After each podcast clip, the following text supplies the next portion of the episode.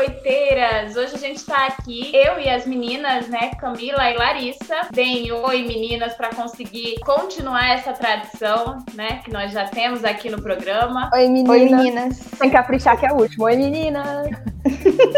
É isso, gravando o nosso último programa dessa maratona que foi sobre o Oscar, porque, gente, foi uma grande maratona. A gente fez programa sobre todas as categorias. Vocês valorizem que, assim, a gente viu filme, viu? Foi muito filme. E hoje a gente, a gente tem. Gastou mais tempo gravando o podcast, inclusive, do que vendo filme. Só pra deixar. Alguns programas, assim, vocês estão vendo aí só com uma hora de duração, mas a gente gravou, tipo, três horas de programa, não é mesmo? Então, assim, foi uma grande maratona. Mas hoje a gente tem uma convidada super especial, que é a Marina, e ela veio para falar com a gente sobre os indicados a melhor filme internacional, que assim, tem tudo a ver com o trabalho que ela faz, né? Diga oi, Marina, fale mais do seu trabalho.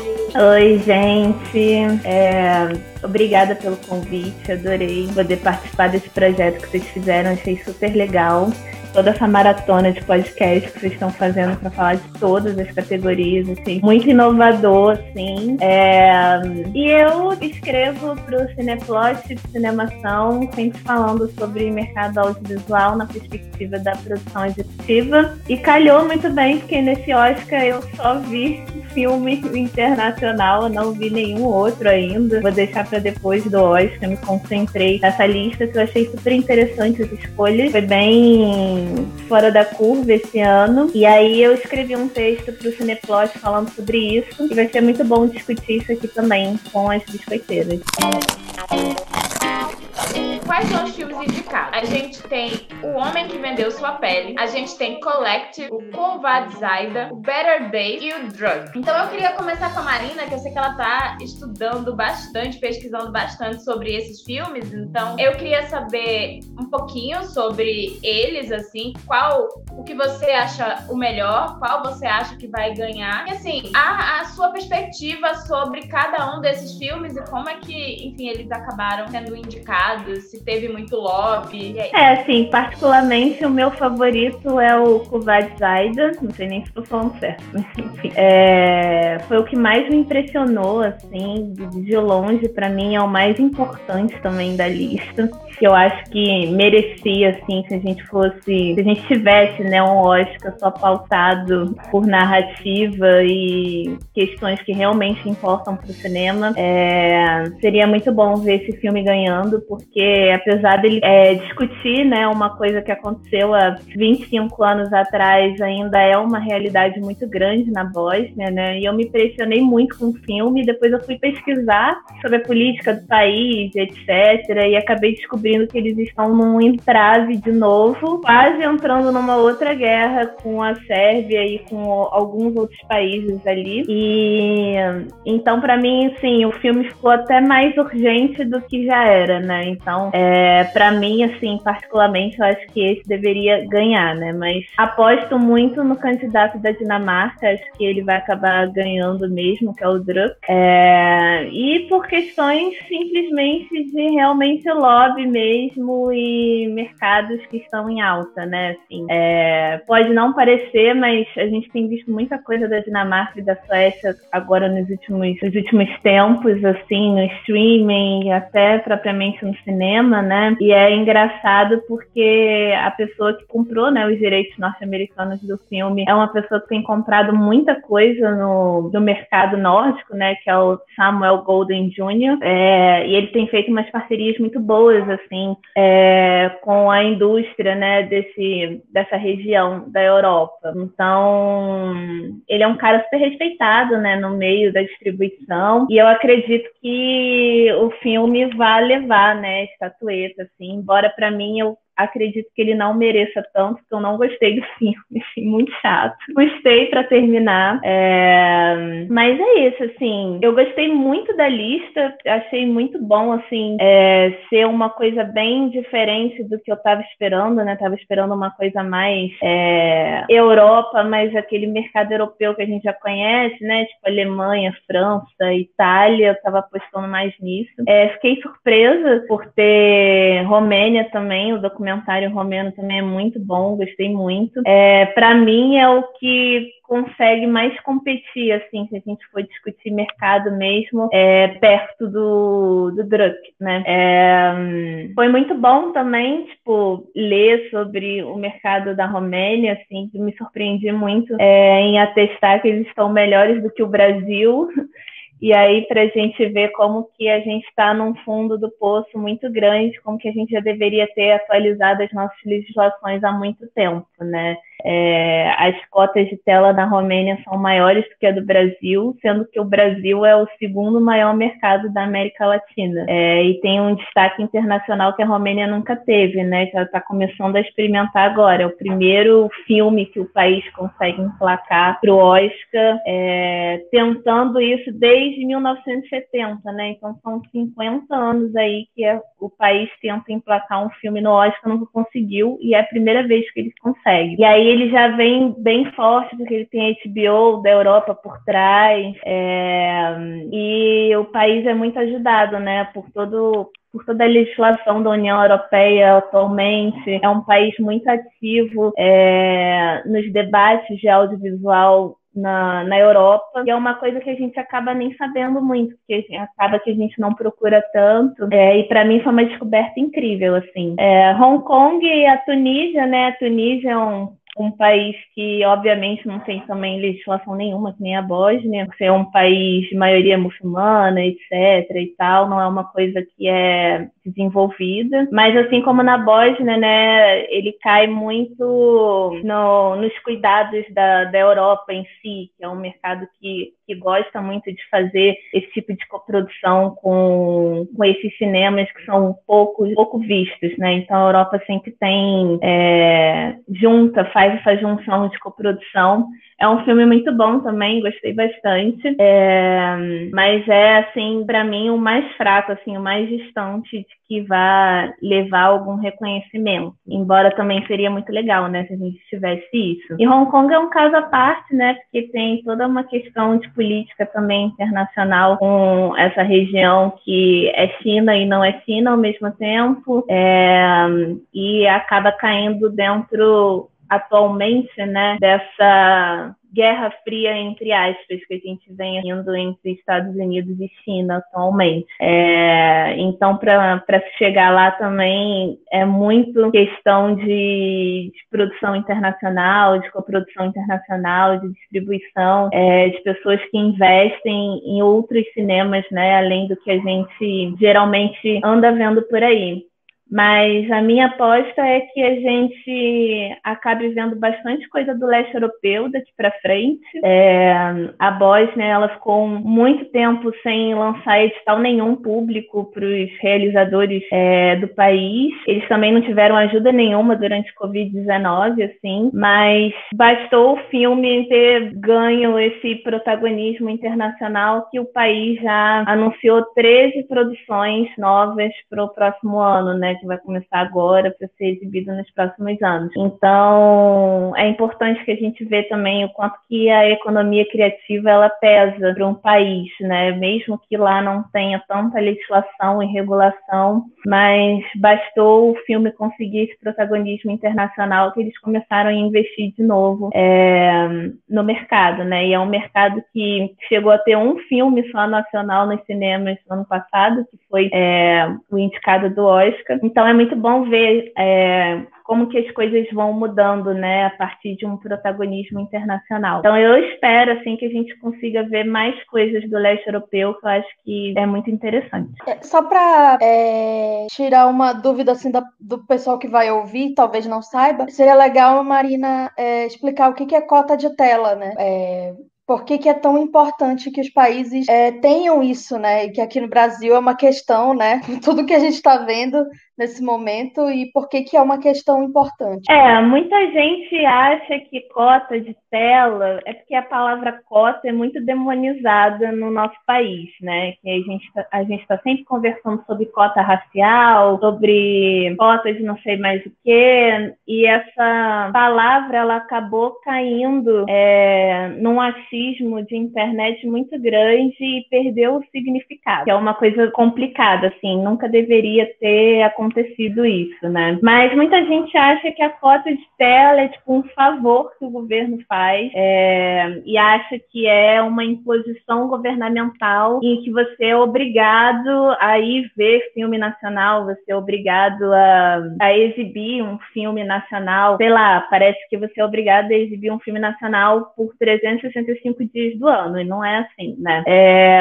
a cota de tela, ela é uma política pública que ela não existe sozinha, né? Ela sempre existe dentro de uma condição de investimento. Então, hoje a gente pode pegar como exemplo a Europa na questão do, da regulamentação do streaming, por exemplo, né? O Parlamento Europeu ele decidiu por maioria já, já tem três anos isso, 30% do conteúdo europeu precisa ser obrigatoriamente exibido por todas as plataformas do streaming. Mas aí não é só é, da parte das plataformas colocar ali qualquer coisa e cumprir com os 30%. Para isso, eles precisam investir no cinema local, né? Então, eles dão uma contrapartida de investimento é, e fecham a produção de 5, 10, não sei quantos é, obras que eles queiram produzir nos países, né? E aí, para poder cumprir com essa cota de 30% obrigatória. E isso, é, logicamente, que gera um retorno financeiro muito grande, né? Então, quando você coloca, tipo, 2% de cota e você bate a meta e você vê que é para você foi importante investir naquilo, você vai e reinveste muito além dos 2%. É o que acontece hoje com a nossa cota de tela da TV a cabo, né? Por lei, são 2%,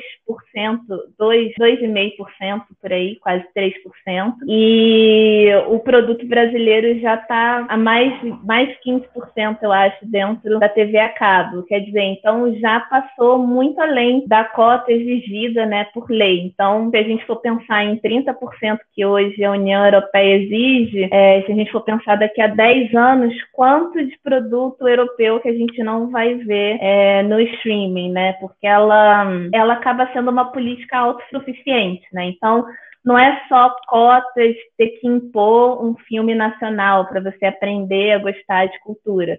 É lógico que ela existe para isso também, para você poder valorizar o mercado interno, né? E foi o que aconteceu com os Estados Unidos durante 50 anos, só se exibia filme é, do país, não tinha nenhum outro filme, então por isso que hoje Hollywood é o que é. Por conta disso, né? Você ensinou a população a gostar do cinema, ensinou as pessoas a gostarem do que você está produzindo e elas buscam isso até hoje. Hoje nem precisaria mais de, de cota de tela lá, mas eles ainda continuam exigindo uma porcentagem. É, então é isso, assim, é uma política pública que ela ajuda né, a indústria interna a crescer muito. A partir do momento que você exige isso, então você vai precisar investir naqueles filmes e eles vão te dar um retorno é, financeiro muito grande. E isso acaba gerando toda uma cadeia de produção em que ano após ano você vai acabando é, aumentando né, o número de produções que você consegue fazer no ano. É, a cota de tela brasileira atual ela existe desde que a Ancine foi criada. É, e quando a Ancine foi criada, a gente não tinha nem 10 filmes brasileiros sendo exibidos no cinema. Foi logo depois de todo o desmonte do colo e a recuperação do cinema, retomada do cinema brasileiro, etc. Hoje,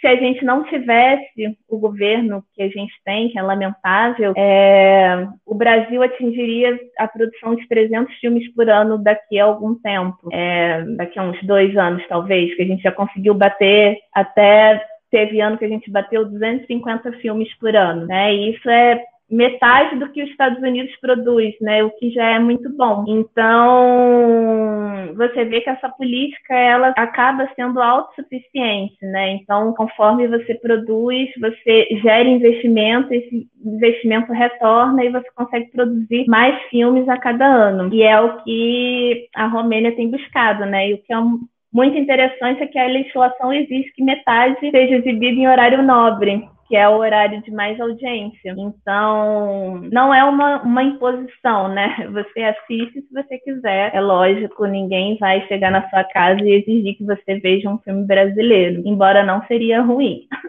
mas a gente não está, é, isso não acontece em lugar nenhum. É, então é isso, assim, é uma, uma política pública muito importante e não existe nenhum país que seja protagonista é, em cinema hoje em dia que não a use. É, e, e, você falou né, de investimento em indústria, e isso acontece com qualquer indústria. Qualquer indústria que quer entrar no país tem que oferecer contrapartidas, tem que gerar emprego, tem que, porque afinal você está levando o dinheiro daquela população, então você tem que oferecer alguma coisa em troca. E você falou da, da cota de tela do cinema, do, da, da TV a cabo, mas a gente não tem isso para o streaming no Brasil, né? E isso é triste, porque a Netflix está lucrando horrores com o brasileiro e não oferecendo nada em troca.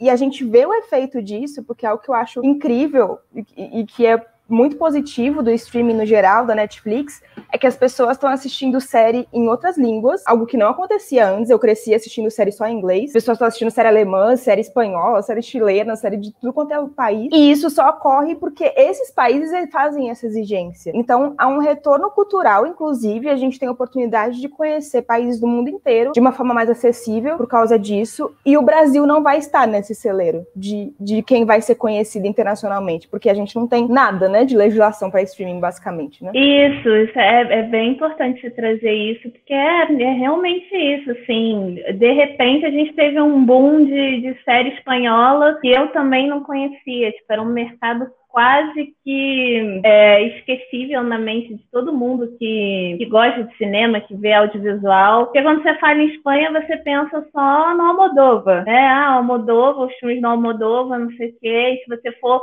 caçar uma lista de, de filmes espanhóis aí há cinco anos atrás na internet, a maioria vai ser filme do Almodóvar. Né? Então, quando você pensa em Espanha, você pensa nele. E de repente a gente teve um bom, assim, realmente de produção espanhola. É... E foi uma coisa muito boa, né? Porque ajudou o país a resgatar um protagonismo que ele nunca tinha visto antes. É... Recentemente o governo é...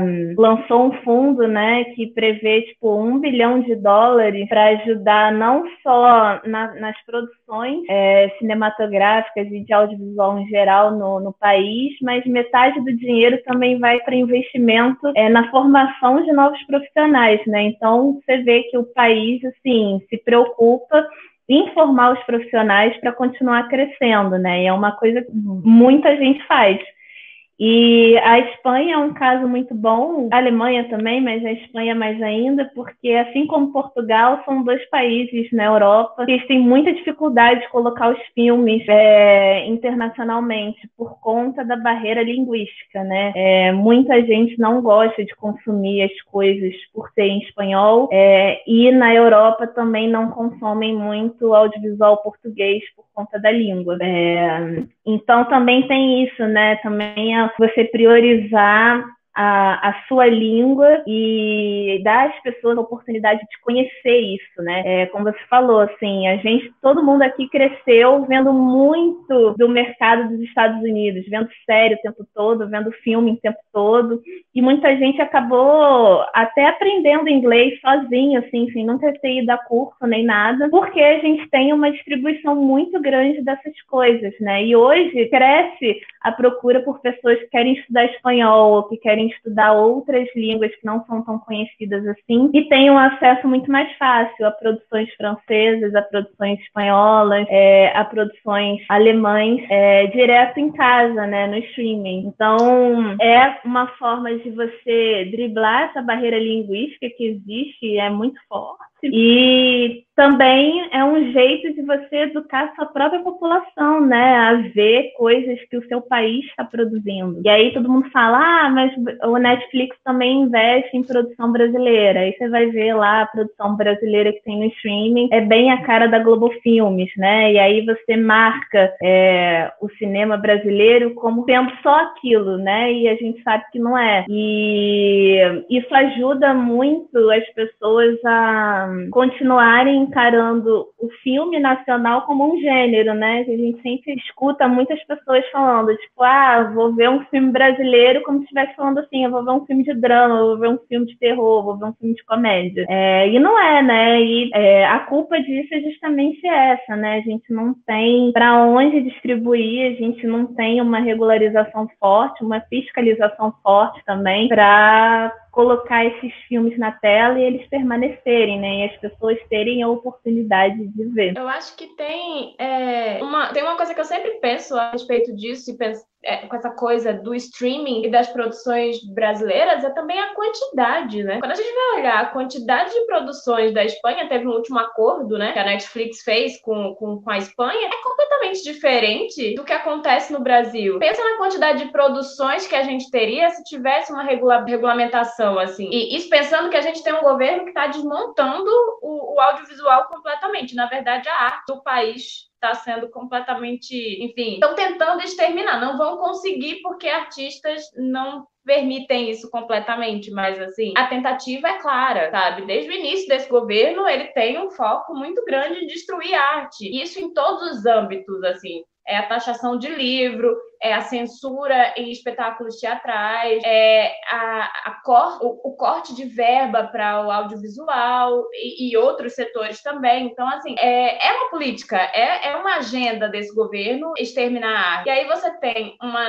Netflix da vida que, ah, ok, um desavisado chega e pensa assim, nossa, mas ano passado teve é, Boca a Boca, que era uma série que já estava em produção muito antes. A gente também tem que pensar nisso. Quando a gente assiste, a coisa estava em produção há muito tempo. O período de pré-produção vem muito antes da filmagem e quando chega pra gente, já durou um, o tempo de produção daquele produto, assim, é muito anterior. Então, o que é que está sendo produzido de fato nesse período, sabe? E contar assim, nossa, a gente teve boca a boca no passado uma produção, conta quantas séries da Espanha a, a, a Netflix teve, sabe? E conta quantos profissionais de audiovisual a gente tem no Brasil. É assustador ver a quantidade de, de gente dizendo nos grupos tá sem trabalho e tá precisando fazer outras coisas. Então, a regulamentação ajudaria muito o, o, o, setor. E o irônico é ver a quantidade de gente que ainda luta contra isso, assim, e, enfim, gente que vê cinema, que vê série, que acha que, assim, nossa, vocês estão reclamando por nada, e, e enfim. É, só antes de passar para as meninas, eu queria. É, eu falei dos indicados ao Oscar, mas eu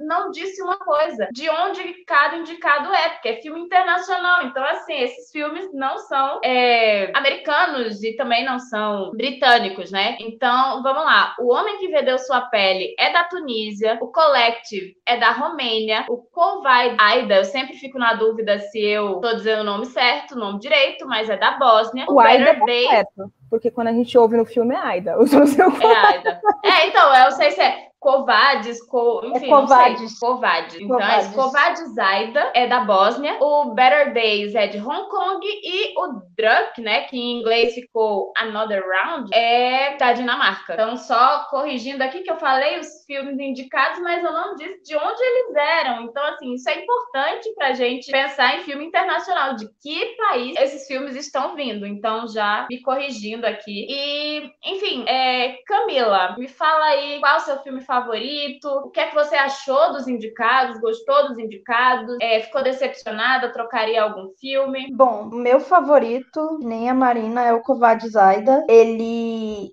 realmente é um filme que é muito importante. Ele mostra um lado da guerra, de uma guerra primeiro assim que eu pelo menos eu não tinha muito conhecimento ou nenhum conhecimento. Eu conhecia é, a, é, a, guerra na Sérvia do fim dos anos 90, mas assim muito ampassant, assim, muito de ver alguma reportagem, assim é uma, uma ignorância minha, é, no caso. Mas eu gosto muito de como o filme aborda usando aborda o, esse tema da guerra, usando como personagem principal uma tradutora que trabalha para a ONU. Então a gente tem toda a problemática da ONU no, no ambiente de guerra, né? É, vendo assim que não é, não tem é, todo aquele heroísmo, né, que, que, é vendido, né? E também os próprios, os próprios, próprios dilemas da personagem, assim. Ela quer salvar a família dela, ela quer encontrar a família dela, né? E quer que a família dela saia dali viva e segura, mas tem milhares milhares de outras pessoas também que querem isso, é, que estão lutando contra isso também, é, lutando por isso,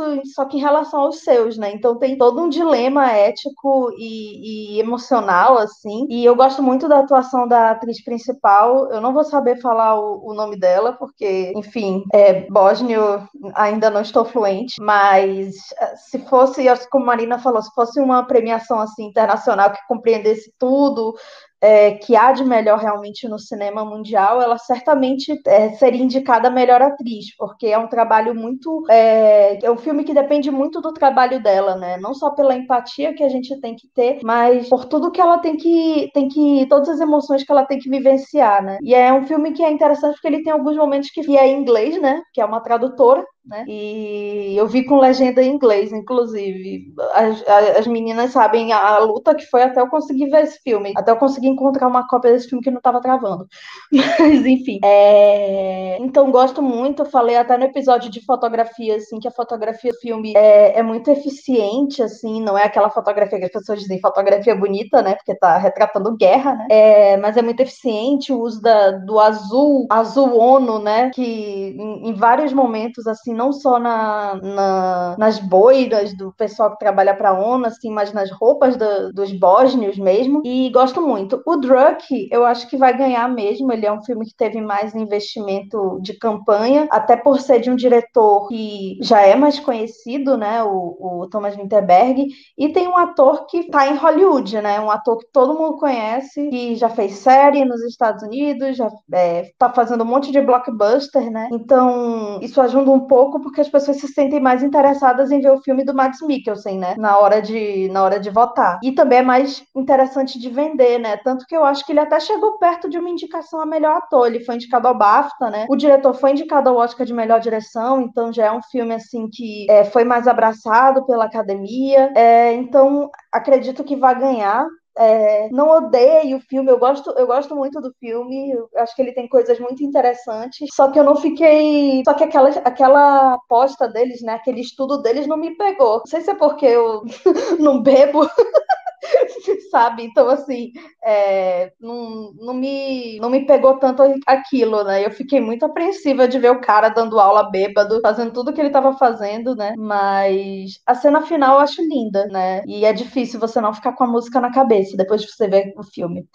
O Collective, ele é é um filme que também é muito importante, né? Acho que para o brasileiro ele bate de uma maneira diferente, né?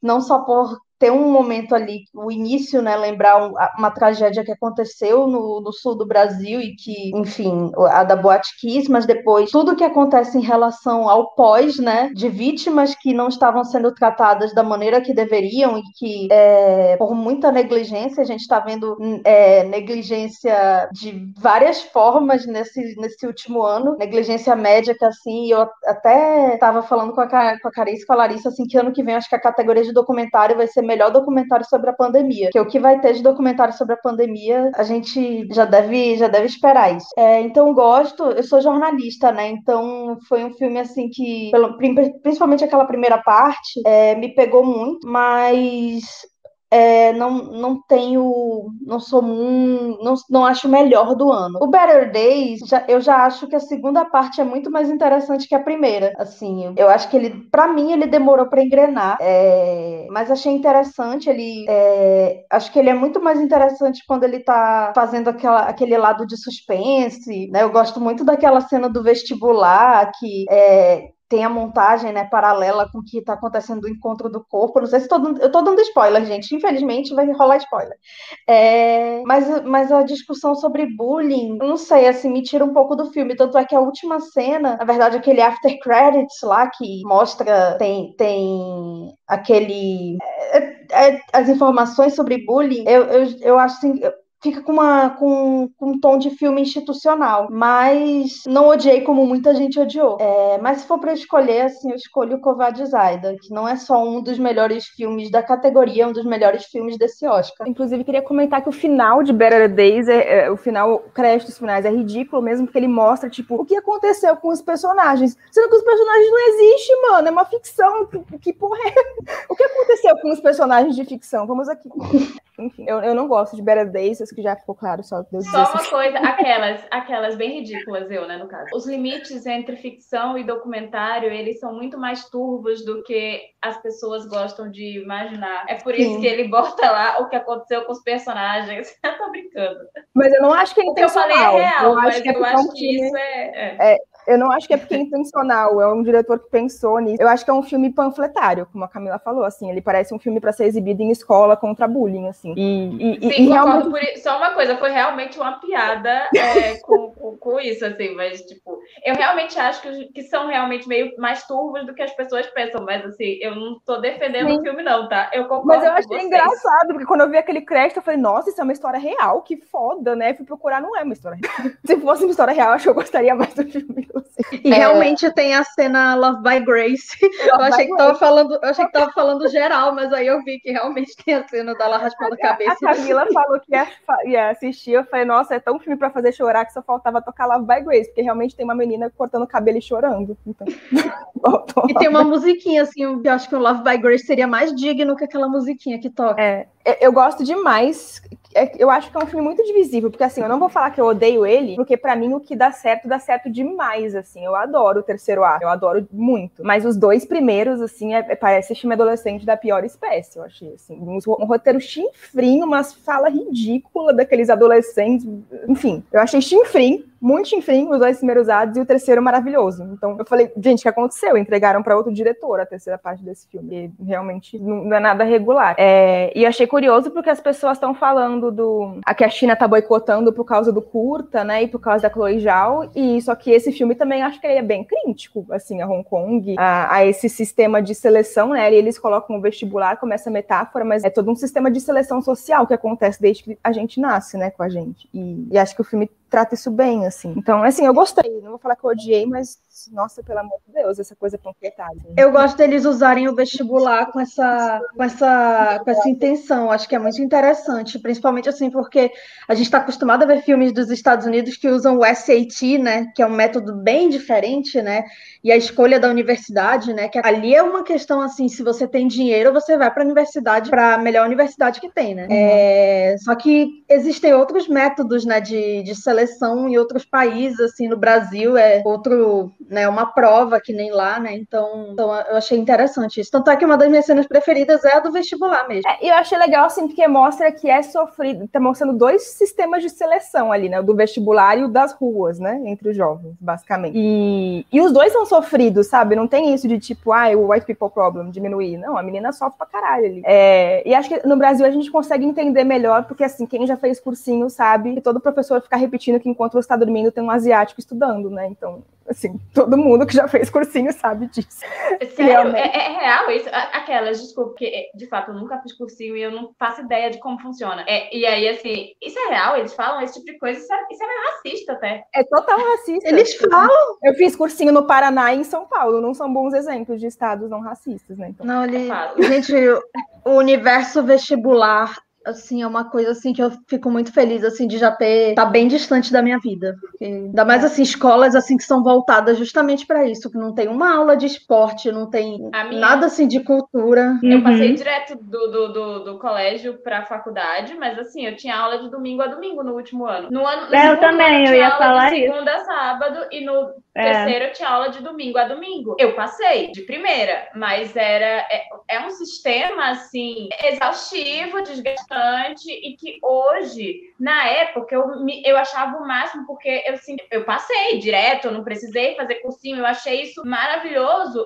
hoje, anos depois, eu olho e vejo o quanto isso era horrível, o quanto isso é pesado, o quanto isso faz mal pra gente como estudante e desgasta e coloca uma pressão que a gente é muito jovem, aos 16 anos, quem é que tem condições para estar passando por isso? Inclusive, para piorar, assim, eu ainda fazia dentro do próprio colégio espanhol em outro horário, tá? Que não era obrigatório, mas eu fazia porque eu gosto de idiomas. E aí, assim, e, e foi o idioma que eu escolhi para fazer o, o, o vestibular. Então eu fazia fora do horário de aula, tinha à noite para quem ia fazer é, espanhol. Gente, quantas horas de aula eu tinha por semana e os meus amigos também, com sono, cansado, num ano é uma pressão que eu não acho que adolescentes, hoje eu vejo que 16 anos todo mundo é muito novinho. E, e é isso, a gente quando tem 16 anos não se enxerga assim. E não enxerga o quanto a gente está doando para algo que não é definidor da sua vida. É. Depois eu fui lá e fiz outra faculdade, Sim. sabe? E aí, assim, foi, uhum. minhas experiências dentro da universidade foram ótimas. Eu não mudaria, assim, não abriria mão. Foram cursos bons, eu sou. Eu, eu não me arrependo. Dito isso, eu não acho que o desgaste mental que eu passei e que vários amigos passaram era válido, sabe? É um sistema muito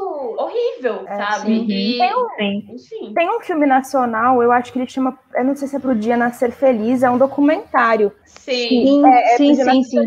Isso, que ele se passa em escola também, e ele tem esse mesmo contraste do Better Days, assim, pressões em escolas de periferia, na qual as pressões são completamente diferentes. Tipo, as meninas tudo grávida, com 13 anos de idade e tal, violência, é, mas mostra esses colégios de elite também e esses, esses jovens que são largados pelos pais para passar 12 horas na escola. E assim, é, é, tudo isso é horrível, assim, numa fase que você acha que o que está acontecendo ali vai definir sua vida, né? E não vai, mas você não sabe nisso, disso naquele momento. Então, o índice uhum. de suicídio dos jovens é muito alto mesmo. É, então, eu acho eu que fiz... é importante. Uhum. Eu fiz vestibular em 2010. Eu estava no terceiro ano e era é, ano de eleição. E a escola que eu estudei, ela é colégio eleitoral, né? Então, um dia antes da, da eleição, você não pode abrir o estabelecimento, né? Você tem que deixar fechado, porque tem que montar é, a urna eletrônica, etc e tal. E o coordenador do colégio é, pediu na justiça para a escola abrir para a gente ter aula no sábado, porque a gente não podia, tipo, perder um dia de aula, porque a gente estava se preparando para Enem, não sei o que, etc. E era, tipo, o ano que o Enem começou a valer, né, para faculdade. Então, a pressão foi até maior, porque deixou de ser uma prova que você fazia e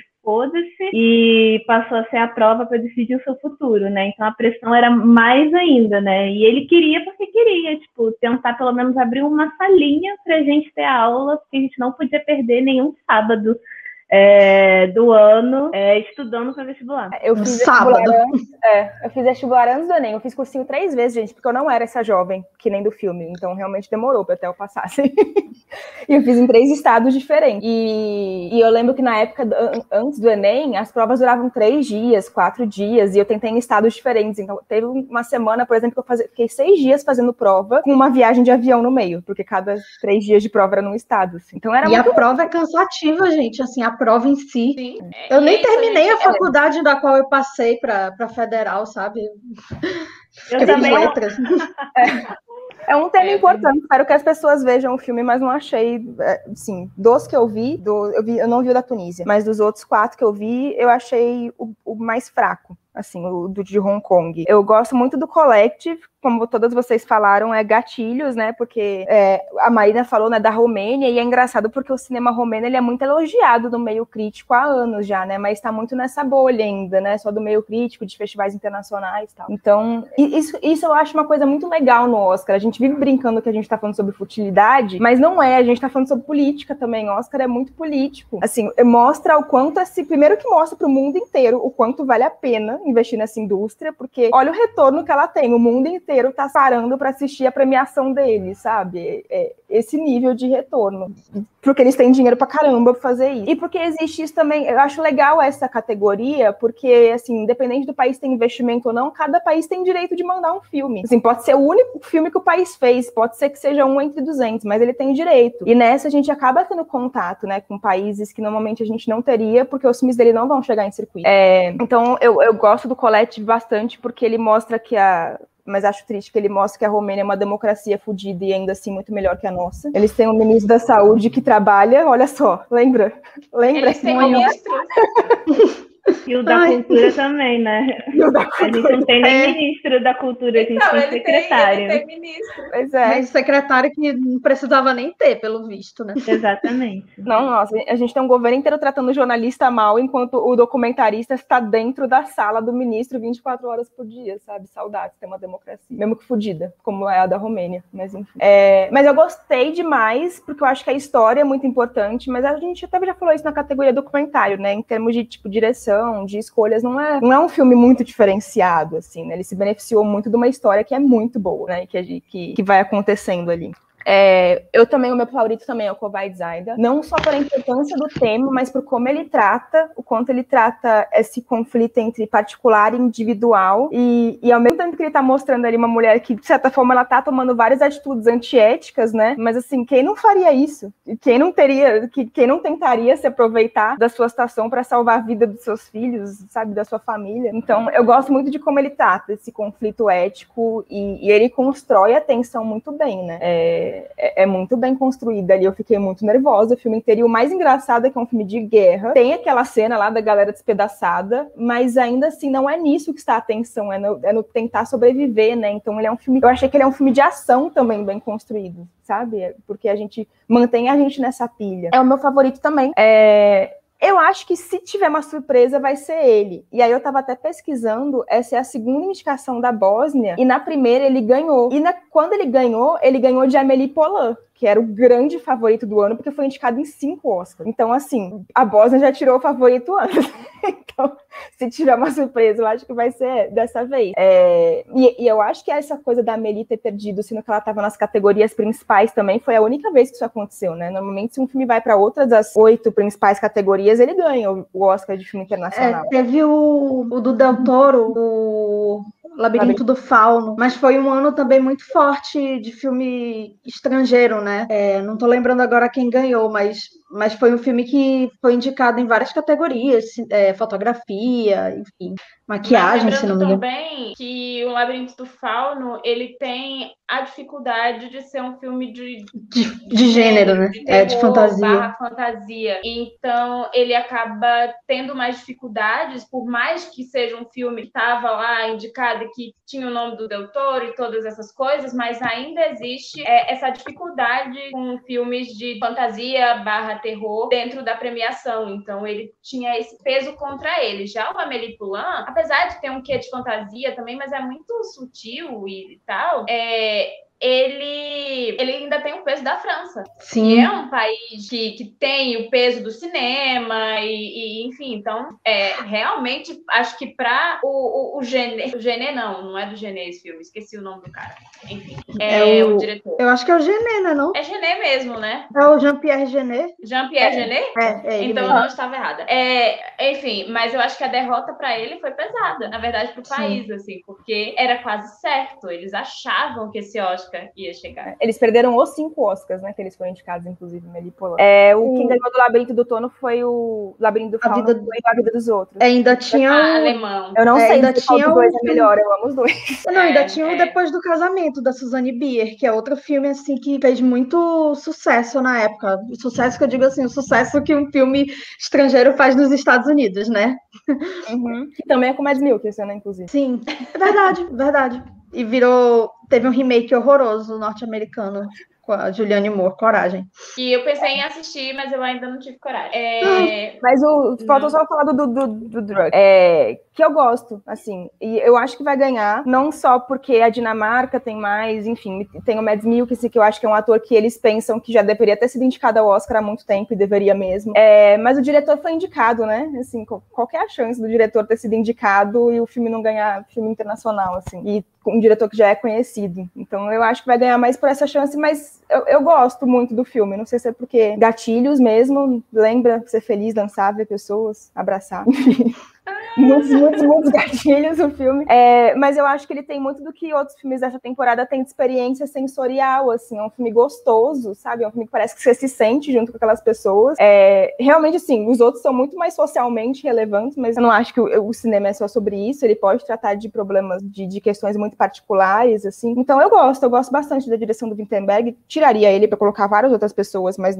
acho uma boa direção. E então eu não vou achar ruim, assim, porque eu acho um filme muito bem dirigido, eu acho um filme muito bem feito. Mas realmente o Covid, o chamaria mais atenção para uma questão melhor. E eu não sei, eu fico pensando nisso da surpresa também, porque a diretora dele foi indicada ao BAFTA, né? Que é algo que também foi bem surpreendente, Sim. assim um ano super forte a diretora ter sido indicada. Então, espero que somente faça mais pessoas, mais membros da academia assistirem. E, mas me pegou muito pessoalmente também, porque eu tenho uma amiga croata e eu fui visitar ela uma vez e eu lembro que ela falava que uma das coisas mais impressionantes lá é que ela conhece jovens sobreviventes de guerra e que isso é muito incomum na Europa, né? Normalmente sobrevivente de guerra na Europa tem 80 anos de idade, assim. E, e, lá você tem gente de 30 anos da nossa idade que é sobrevivente de guerra. Então, assim, isso, isso é muito forte, assim, pesado na região, assim, o quanto as pessoas enlouqueceram realmente, quem sobreviveu, sabe? É, enfim, é muito triste. E, e, eu só queria também dizer que, assim, por mais que eu goste do filme da Bárbara Paz, eu honestamente acho que os indicados são melhores que o filme dela. Então, pensando em qualidade, assim, eu, eu não acho que eu substituiria nenhum filme por um filme dela, mesmo sendo brasileira. E algo que eu fico triste, assim, a gente fala de investimento, né? Tipo, ano passado a gente podia escolher entre A Vida Invisível e Bacurau, sabe? É tipo, tanto faz, qualquer um dos dois, os dois são incríveis, os dois vão representar o país super bem. Mas isso veio de uma rebarba. Esses filmes, acho que ainda estavam usando os últimos recursos recursos que sobraram para o país. E assim, daqui para frente, cada vez menos a gente vai ter opções de realmente gente, bons filmes para levar pro Oscar. A Bárbara Paz precisou fazer vaquinha para promover o filme, sabe? Isso é algo assim ridículo, porque é um documentário sobre um cara que já foi indicado ao Oscar, sabe? Que tinha tudo assim pro, pro governo tá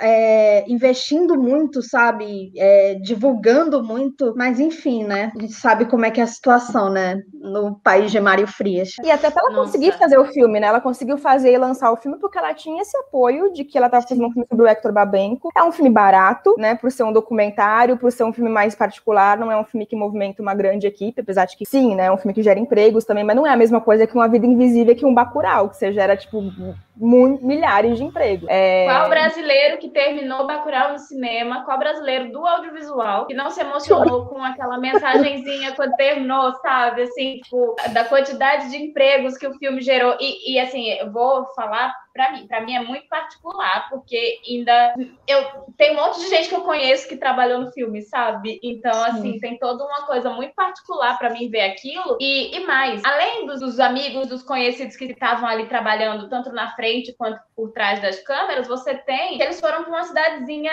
do sertão, lá do Rio Grande do Norte, se eu não me engano. Então, é muito fácil do meu lugar. Eu moro em São Paulo, mas eu venho de Recife e boa parte dos meus amigos estão trabalhando com cinema tá rolando com todas as dificuldades. Tem gente que está trabalhando na prefeitura, tem gente que está fazendo cinema mesmo. Enfim, todo mundo trabalha lá com seu audiovisualzinho. Mas no sertão do Rio Grande do Norte, quantos empregos foram gerados por dentro dessa cidade, sabe? Não é uma capital, é, com todas as dificuldades, ainda existe o, o, Cultura. O pessoal está fazendo projeto agora, então ainda existe o governo do Estado, com muita. Tem que dar ênfase a isso, é o governo do Estado. Você pode ter todas as críticas ao governo do Estado, mas assim, ele ainda com corte, infelizmente, que era a maior renda, é, é, era o maior edital, assim, o maior dinheiro de editais para audiovisual do país e teve um corte ridículo desde que o Bolsonaro assumiu. Mas ele ainda existe. Mas assim, será que as cidades do sertão elas têm isso? Tá difícil para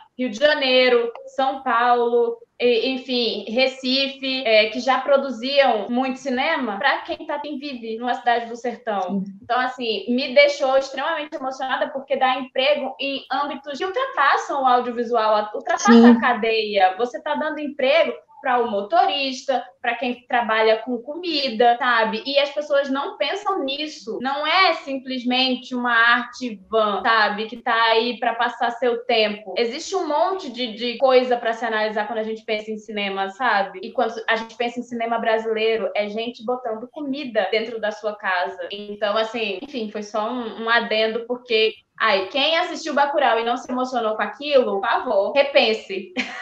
Não, e mesmo, mesmo Recife é um ponto fora da curva no Nordeste, né? Do, e, e, e, isso só existe porque também o Kleber, claro, já tinha esse investimento antes, mas o Kleber trouxe visibilidade para o cinema pernambucano, né? Na real, não muito. Ele já vem de uma visibilidade bem anterior. Ai, mas cresceu Ele muito. Ele já conseguiu cresceu com a coisa do, do de Cannes. Cresceu, mas assim, a re, desde a retomada do, do cinema, é, Canudos e, enfim, a produção de lá é, é, muito grande. Tem muito filme todo ano, sempre. E filme que tá saindo, tipo, é, tem muito filme que vai pra Berlinale, que vai para é, o Sundance. Então, assim, não a gente, infelizmente, a diferença do Kleber é a distribuição dentro do país, porque ele tem Globo Filmes ali. A grande diferença tá aí na distribuição, porque na produção, não tanto. Você tem o Cláudio Assis fazendo filme lá desde Amarelo Manga, que está há muito tempo, e um monte de gente trabalhando com ele desde sempre, e, e, enfim, o pessoal que trabalhava com ele começou a fazer filme e empregar mais outras pessoas. Então, é um mercado que gira ali mesmo, inclusive. Então, e, e vai para fora. Mas esse é o problema. Os filmes, isso sempre foi uma discussão dentro da cidade. Se produz muito filme, muito mais do que a média. Assim, o Rio de Janeiro produz mais e São Paulo produz mais. Mas anos atrás era terceiro maior produtor de cinema em números do, do, país. Só que a distribuição sempre foi muito difícil. A distribuição dentro do Brasil. Porque, enfim, é, é, é, distribuição já é difícil, né? E quando você sai do eixo Rio-São Paulo, a coisa ainda é, fica. Porque, às vezes, as grandes distribuidoras só olham para o eixo Rio-São Paulo. Então, existiam. E é bem interessante, é, como eu fiz faculdade lá, é, eu tive palestras com a Emily, que é a esposa do Kleber e que faz a produção, e muito da distribuição recifense vem da França, às vezes da Argentina e vem de fora. Então, muito do dinheiro também que circula lá vem de fora. E é muito mais fácil colocar esses filmes para fora do país do que dentro dele. E, e aí eu, isso é muito absurdo, sabe? E é essa a grande diferença do Kleber. Ele conseguiu desde o som ao redor, o som ao redor, acho que sim já. Mas enfim, é, eu sei que Aquário já era, é Globo Filmes, então aí muda tudo, porque é dinheiro. Ah, e essa questão Enfim. da Globo Filmes, a gente até fala tipo, ah, mas tem muita coisa de qualidade duvidosa. Mas se você pegar essas sériezinhas espanholas na Netflix, tem um monte de horrível, assim. Filme ruim, série ruim também movimenta a indústria, sabe? Tipo, mas cinema argentino também tem vários filmes horrorosos. Sim. E todo mundo fala, nossa, porque o cinema argentino, não sei o quê, e cultura, não sei o que lá. E o argentino vai e paga para ver comédia também, gente. Não é só o brasileiro. É, e é importante a França, que a cheia de falou. filme de comédia marromeno. É? Nossa, gente. o cinema francês fosse o cinema mais cultural que existe. E esses filmes passam no cinema aqui, sabe? É.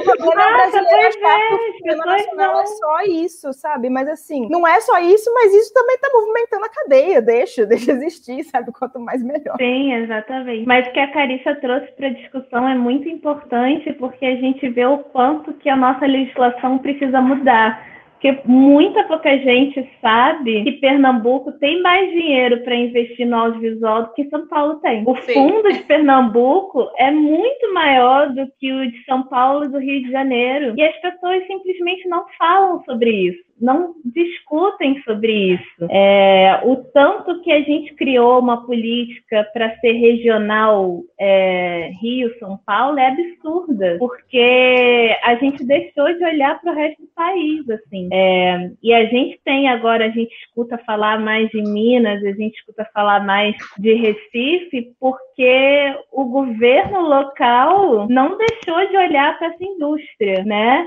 Mas se a gente for olhar no âmbito federal, a nossa legislação, o repasse de verba que a gente tem da Rouanet, por exemplo, é absurda a diferença de recurso que vai para São Paulo e para o Rio do que vai para outros lugares do país. Né? E a gente tem um país de, que é quase que pega o continente sul-americano inteiro e a gente tem esse descaso muito grande na política. Isso vem muito antes do Bolsonaro e quem pegar essa terra arrasada para cuidar é, é algo que deveria ver, né? A gente espera que olhe, porque a gente precisa muito mudar isso realmente, né? E uma das, das reformulações do FEAC, inclusive, da Benedita da Silva, ela colocou lá na proposta dela é, de enviar né, verbas do assim, regulamentou o streaming e tal, metade do, do Condecine ser para fomentar o, o audiovisual do Nordeste, porque é realmente uma carência e que a gente precisa prestar muito mais atenção do que a gente presta, né? E aí a gente vê, tipo, o Kleber consegue para Cane, o Karim consegue para Cane, porque tem todas essas pessoas muito grandes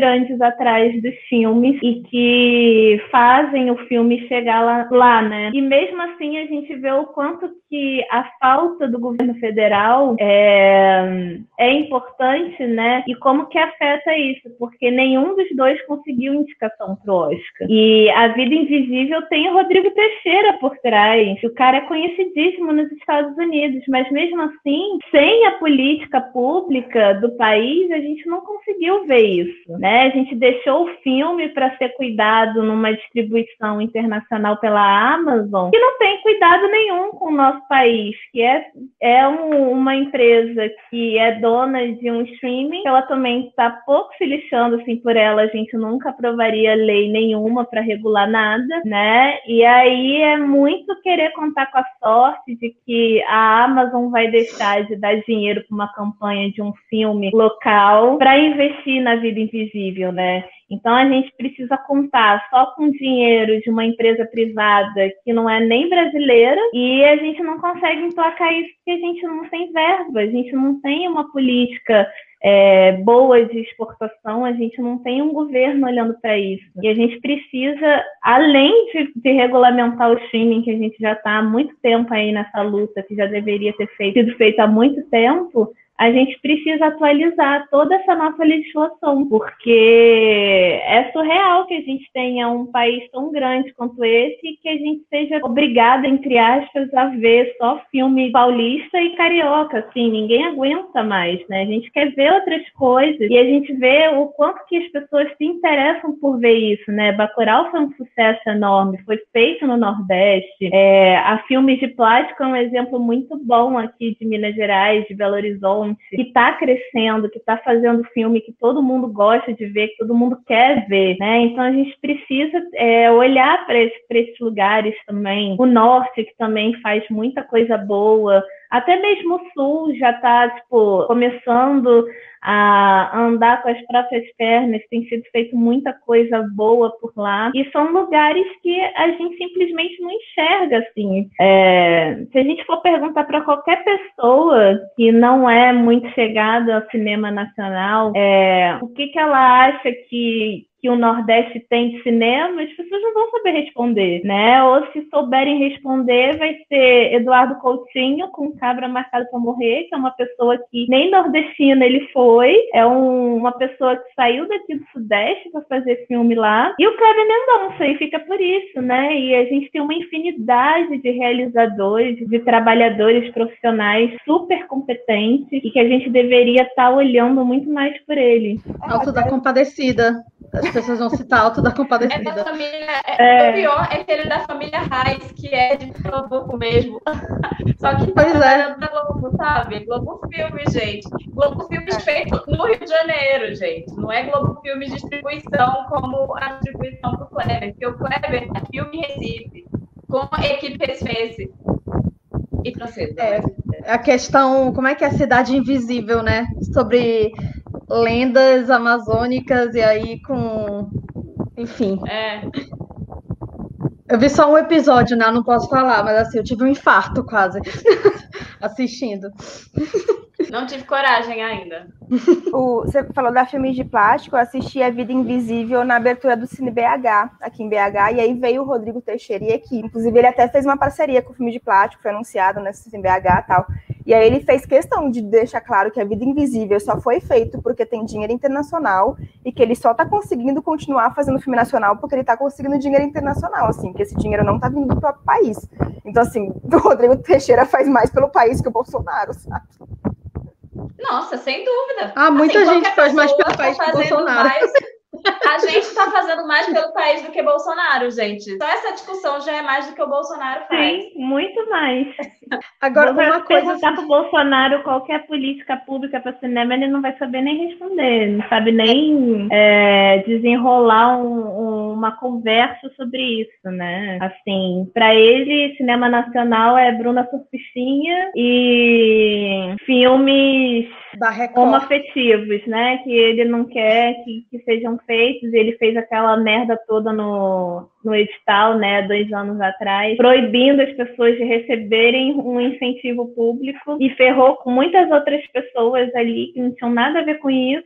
Enfim, é a nossa realidade. Ele, hum. mas pode continuar fazendo Dez Mandamentos. Ele deve gostar.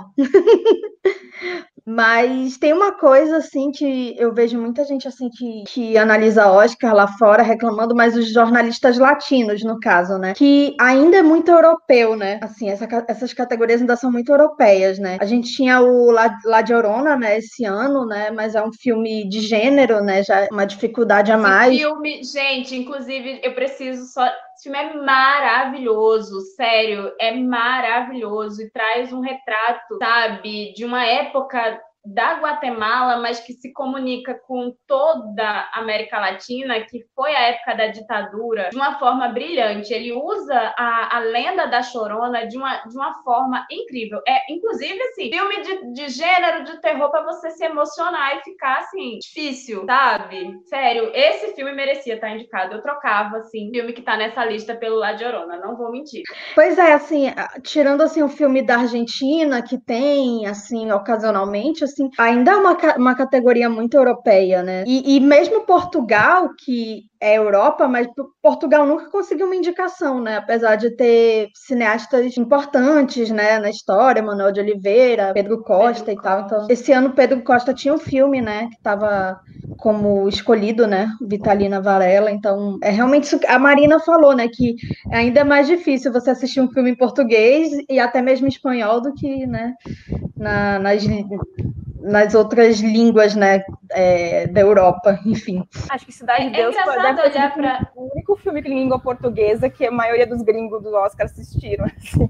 E nem assistiram da primeira vez, porque o Dalenogari ele conta que a primeira sessão, que Cidade de Deus ele não, foi, não entrou para filme estrangeiro, ele não foi votado, né? O pessoal saiu da sessão, achou muito violento, achou que não, não era interessante. Aí no ano seguinte teve que ter o lobby, né? Que a gente sabe que tem que ter lobby, e aí o filme foi indicado em outras categorias, né? Mas é, é isso, né? Tem que. Não importa, o filme, o filme não, ser bom não é o suficiente, né? O filme precisa ter, ter lobby, né? E eu acho que pesa muita coisa da, da do dinheiro dentro da América Latina para fazer a campanha, sabe?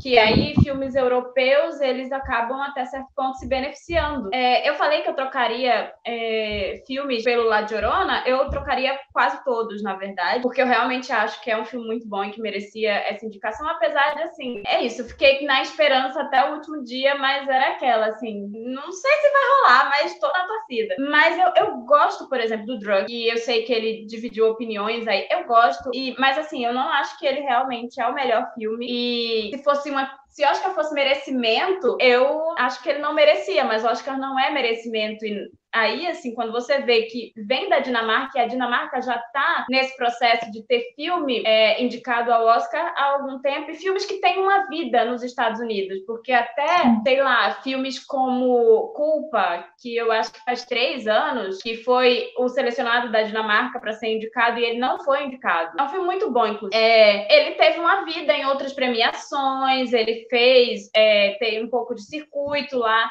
Então, assim, é um país que tem levado os filmes para os Estados Unidos e, querendo ou não, isso faz diferença, né? E quando você vê o Mad Mikkelsen no filme, para mim é quase. Vai ser uma boa surpresa se o Kovad Zaida levar. Mas, assim, eu acho que o Drug tem mais chance. Além, ele foi um sucesso de crítica também, né? Muitos críticos Sim. americanos adoraram o filme. É, então, querendo ou não, isso ajuda na campanha. Ele foi mais visto, em teoria, pelo menos. Né? Ele tem um cara que tá fazendo Star Wars, ele fez o filme do Star Wars, ele tá em outras. É, tá na TV americana. Vai fazer o Harry Potter uma... lá no lugar do Johnny Depp. É, trocou o Johnny Depp, ele vai fazer o Grindelwald. Então, assim, é um cara que todo mundo conhece. Então todo mundo vai ver o filme do Mad Mickey. Agora, quem é que vai assistir O Homem que Vendeu Sua Pele, sabe? Então é, é mais difícil. Mas é isso, eu, eu, eu, gosto do Collective também. Na verdade, eu não detesto nenhum dos filmes, eu não acho que eles são filmes ruins. Agora, quando a gente olha a lista original, geralmente não são os cinco melhores melhores que são indicados. Sempre tem outros filmes mais interessantes e, inclusive no ano de culpa, ele era um filme muito bom e ele não foi indicado. É, nesse mesmo ano, eu acho que o filme da, da Coreia do Sul, que é com o mesmo ator do Parasita, eu acho que é do mesmo ano, Motorista de Táxi, não foi indicado, e é um filme bem legal, e enfim, também é um filme de guerra. É, sempre tem essas coisas, filmes muito bons que não são indicados, chegam ali na, na shortlist, mas não ficam entre os cinco. Então, inclusive, fica a indicação. Geralmente tem filmes muito interessantes entre os últimos, sabe, pré-selecionados, assim, que não são os cinco, mas estão ali, chegam na, na, enfim, na semifinal, digamos assim, sabe? Então fica hum. essa dica. Eu, eu fui muito representada pelo que vocês falaram, a gente já conversou bastante, mas é isso. Eu queria que o Kovacs ainda levasse. Eu gosto bastante do Collective, é um gatilho gigante sendo brasileira, né? Mas é, é, é um filme interessante, apesar de não ser nada inovador. E eu gosto do Drunk, também acho que é um gatilho. Saudade de festa, saudade de dançar, beber e, e enfim, dividir copo com pessoas. Nossa! É, é surreal isso, mas assim, dividir copo com pessoas, eu não lembro nem como é que faz isso. E eu acho que a partir de agora eu vou ficar apavorada. Se um dia a gente puder sair e fazer esse tipo de coisa de novo, eu vou ficar com o meu copinho e você usa o seu, assim, porque vai que, né, Covid 2.0, uma nova, sabe, leva. Eu acho que eu não sei mais fazer isso. É uma coisa que vai ficar pro passado e daqui a alguns anos alguém vai dizer assim: nossa, mas dividir um copo, como é que fazia uma coisa dessa, sabe? Porque isso é inimaginável. Mas é isso, acho um gatilho grande o drug também. Eu gosto muito do Mad Mikkelsen, é, como ator em geral, e eu gosto muito dele nesse filme, apesar de achar que ele devia ter sido indicado ao Oscar por outros filmes. Mas é isso, a caça. Assim, a caça. é, é, um grande ator com um bom diretor, não me incomoda o filme levar o prêmio, não, sabe? Mas é isso, filme branco, né? De gente branca com uma história branca. Quando você tem umas outras histórias, assim, que fogem um pouco disso, e, enfim. Mas é, é isso. É, a gente falou do substituir, eu substituiria o Better Days pelo chileno, né? Porque o documentário sim, chileno era, sim, eu ia era, falar isso. do Chile também, né? Eu substituiria o Better Days pelo agente duplo facinho. Muito fácil. E eu não Sim. assisti, mas o do México, ele foi o diretor do, do filme que era a Escolha do México, né? Que ele até chegou na shortlist. Ele foi indicado ao DGA, né? Eu até fiquei surpresa ele não ser, não chegar no, nos indicados. Tava bem, ele foi para Veneza, foi bem cotado na época, assim. Diziam que ia ser um novo Parasita, né? Mas não, não rolou. A nova ordem, né? É... Eu assisti, ele tá no, tá no Prime, né? Esse filme aí. Eu assisti esses dias, assim, eu, eu fiquei meio assim, tipo, Gostei, mas não gostei também, assim. Tinha tudo para ser um parasita mesmo, um novo parasita, mas acho que ele peca muito é, porque ele não explica as questões políticas do país é, de uma maneira clara para você entender por que, que acontece o que acontece no filme. Assim, a gente que é tipo daqui da América Latina, que convive mais com esse tipo de história, que sabe, que entende melhor, a gente assim, entende o que ele quer dizer com aquilo, a gente sabe o que, que é, mas para fora, assim, para fora da América Latina, quem não tem muito conhecimento do que a gente passa aqui, é muito difícil você compreender por que que gerou aquela revolta toda, assim. Quais que são as questões, assim? Eu acho que ele peca muito nisso aí, assim. É, ele poderia ter... O filme dá várias deixas, né, para ele poder explicar isso narrativamente, sem ficar de uma maneira pedante, assim, parecer que ele tá militando ou coisa parecida. E ele não aproveita isso, assim. E ele tem o Diego Boneta no elenco, né? Por isso eu tô muito curiosa por isso. Olá, eu sou Rebelde. ah, é maravilhoso, parabéns. Eu assim. confesso que eu tava vendo os filmes que eu queria ver no Prime, e aí eu falei assim, hum, tem Diego Boneta, eu vou ver. Só quem era, Marina, só quem era RBD. Não, eu nem era, eu já, eu já não era da fase RBD, mas enfim, né? Parabéns pra ele. Eu tava velha, Parabéns. Parabéns. E ele tá na Netflix mas... também, né? Ele faz a série lá do Luiz Miguel. Que eu então, assisto, então, é... que eu amo. É, é um rosto. É, pra quem gosta do Diego Boneta fisicamente, essa série é muito boa. Eu digo isso. Porque tem muita Eu ainda não assisti, não, mas tá na minha lista pra ver. Então, eu tô ele reassistindo. É um rosto que ele está começando a aparecer muito nos Estados Unidos, né? Eu acho que, assim como outros atores mexicanos, ele vai acabar fazendo essa migração também. Ele fez lá em algum momento. né? Só que foi Sim, flop. Era isso que eu ia dizer. Uhum. É, o filme foi flop, mas ele, ele faz uns anos que está tentando emplacar essa carreira lá nos Estados Unidos. Eu tô vendo essa série, eu tô vendo a primeira temporada de novo para ver a segunda, que, enfim, já estreou, né? Mas o Oscar não me deixou ainda ver. Só no prêmio Muito Bonito Rosto, o filho mais novo da Aida tá de parabéns também. Quando Sim. ela fala que ele faz sucesso com as garotas, eu entendo. Sim. A gente sabe por quê. Gostamos. Ai, gente, uma coisa muito importante aqui no Biscoiteiras é sempre falar sobre a beleza dos atores, das atrizes também, que a gente é, a gente é democrático, mas é, é isso, assim, a gente sempre tem esse momento, né? Como a gente parou para falar. Era o diretor de fotografia, né? Do filme da. De da... Nomadland. Sim, tá de parabéns. Gosto muito. Muito que é importante, parabéns. gente. A gente tem que apoiar as pessoas que trabalham na indústria audiovisual. Não, e ele é, ele é bem fotogênico mesmo. Adorei bem fotogênico. Mas então, é, a Marina, ela veio só falar sobre os filmes internacionais, né? A gente ainda nesse episódio vai falar sobre efeitos visuais, mas ela a especialidade dela é são os filmes internacionais, né? Então, ela não vai participar da segunda parte do episódio, que é falando sobre os efeitos visuais, que tem assim os filmes que deu para, nossa, é uma categoria, uma categoria, uma categoria, é, né? É, tem até filme é. de macaco. Ah, nossa. enfim. É isso, a gente sai do filme Tem que ter bicho sempre, né? Efeitos visuais, a gente sai do filme internacional que tá ali, né? A gente falando de temáticas super importantes. Aí a gente vai pra parte do cinema farofa, porque todo mundo precisa de vez em quando. Só que assim, sério, filme de macaco, gente. Ô, gente, é... honestamente, ficou por último porque ninguém queria ver esses cinco indicados, então a gente foi deixando pra frente. e chegou o momento Nossa, que a gente precisa. Né? Sinceramente. Né? Eu tô Mas super é... por fora, porque esse ano eu não fiz maratona do Oscar. Assim, se eu tivesse feito, até dava para discutir com vocês, mas é, eu acabei me focando muito na, na categoria de filme internacional. E desde que saiu a lista, achei interessantíssimo as escolhas. Não estava esperando mesmo que fosse dessa maneira, assim, então acabei me focando nisso. E a Olha, gente vai colocar o link que do... você ganhou mais, viu? Com isso do é. que vendo certos filmes que estão nessa lista. Não Sim. vou mentir. A gente vai colocar o link do texto da Marina é, e também da thread que ela tem com todos os textos dela, porque é sempre. A gente sempre fala aqui que tem coisas assim que, por exemplo, eu não tinha a menor noção e eu sempre aprendo. Então a gente recomenda que as pessoas sigam a Marina nas redes sociais.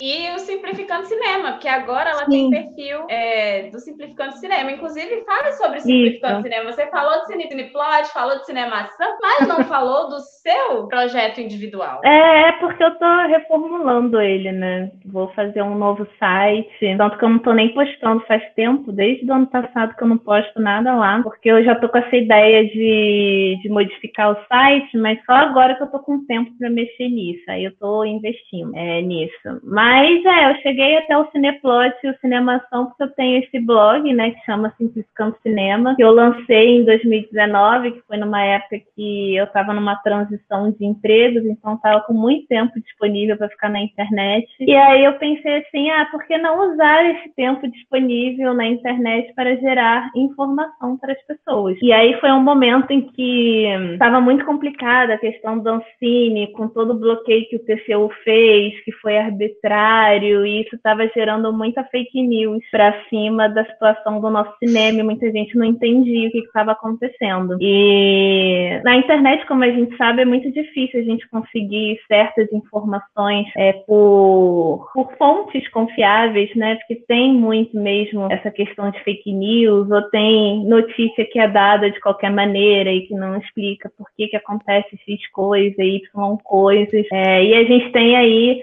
infelizmente, muita gente prestando um grande serviço sobre cinema no YouTube, né? É muito difícil a gente achar é, produtor de conteúdo de cinema que é bom, assim, realmente, que tem um ponto fora da curva, que nem a Carissa faz, e outras pessoas que, que a gente está sempre em contato no Twitter fazem também. E aí eu resolvi fazer é, esse, esse, blog, assim, é, muito assim, mesmo para passar a informação certa. Não esperava que eu fosse crescer tão rápido assim, que as pessoas fossem querer é, se informar sobre isso, porque é uma parte muito chata mesmo, muita gente não gosta de, de ler e eu não julgo, porque é chato mesmo.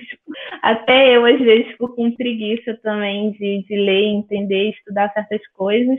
Mas é muito importante, né, para a gente saber o que está acontecendo e por que certas coisas acontecem e outras não. É, e aí eu acabei gostando de fazer ele e levei isso para o Twitter. É, cheguei a criar um Instagram para ele, mas acabei ficando muito enrolada, pandemia, etc, muita coisa. E agora eu estou tentando voltar com o Instagram também. E aí nesse retorno agora eu fiz uma página é, para ele no, no Twitter, chama Simplifica Cine, né? Arroba Simplifica Cine. Quem quiser seguir pode seguir. É, e estou montando um conteúdo lá legal, assim, mais interativo, assim. É, tentando fazer uma coisa menos engessada também, para as pessoas poderem aproveitar isso da melhor maneira possível, não ser uma coisa é, muito difícil também, né? Porque o intuito do, do Simplificando Cinema é justamente esse, né? Simplificar para quem quer ter informação, mas não tem é, muito acesso a isso no, diariamente na internet, mas se interessa, né? Quer saber mais. Então é isso, assim. Vou lançar um novo site, pretendo, espero espero que até mês que vem ele esteja no ar. É, e lançar de novo né, o meu Instagram. Mas quem quiser pode seguir já a página do Twitter, que ela já está ativa e já tem alguns conteúdos legais por lá. Vou aproveitar e fazer um jabá que eu tenho um vídeo no meu canal com a Marina, que no Oscar do ano passado a gente falou, né, sobre Parasita e sobre toda essa questão de que né, queria ser Coreia. Sim. E o investimento que a Coreia faz. Ai, queria muito, gente. 80% de cota de tela. Quando? Nunca. Inclusive, assim, já que é o momento da base de vídeos com a Marina, a gente também tem lá no canal sobre é, as leis de incentivo, Rouanet, que a gente falou no início do episódio, né? E um pouquinho sobre cota de tela também. Né? Uhum. Aí todo mundo fazendo um momento de jabá.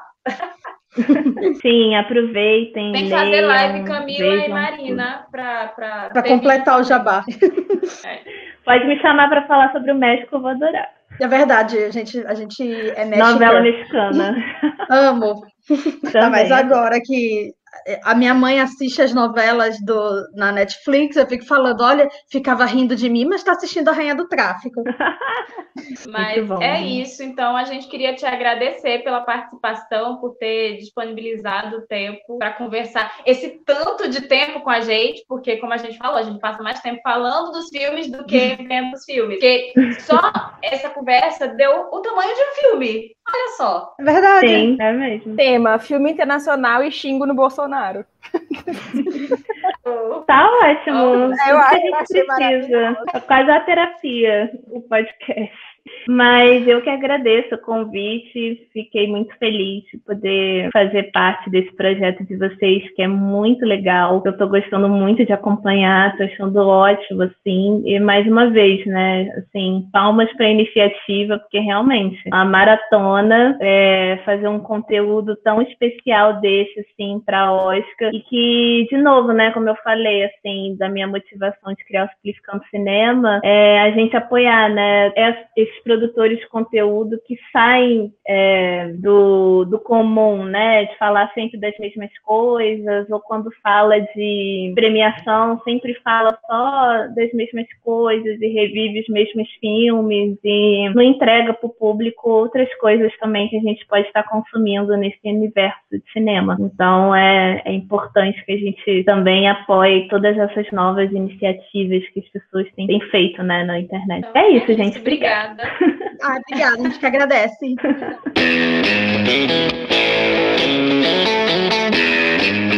E agora, presença da Marina, agora só nós três, a gente vai falar sobre a categoria de efeitos visuais, ou seja, a categoria mais farofa dessa premiação, a categoria que é mais difícil assistir todos os filmes, porque tem coisa que você olha e pensa assim, não quero assistir. E assim, eu já vou dizendo, gente, The One and Only Ivan, Ivan, filme do macaco, do gorila, eu não queria ver negócio, não. Alguma de vocês queria? Não. Ó, oh, se tivesse dado tempo, até assistia, é. né? Mas enfim, acho que só gravando podcast essa semana a gente gastou umas 10 horas, assim. Daria pra ver todos que a gente... É, gente... só essa... Mas pensa que foi só essa semana. Só essa semana, exatamente. Acho que nem na categoria, nessa categoria ele era a minha prioridade máxima. É. Não. Mas enfim, realmente então, parece muito bonito o gorila pelas fotos, tá de parabéns. Assim, E que ter filme de animal, né? Sempre tem um filme de animal indicado. Os indicados são o The One and Only Aiva, que é o filme do macaco, chamado por nós com muito carinho. Tenet, O Céu da Meia-Noite. Olha, olha só o nível dos filmes. Mulan e Amor e Monstros. Gente, quando Mulan é um dos melhores filmes da categoria, a gente já pode pensar bastante. É, eu acho Mulan um dos melhores filmes da categoria, tá?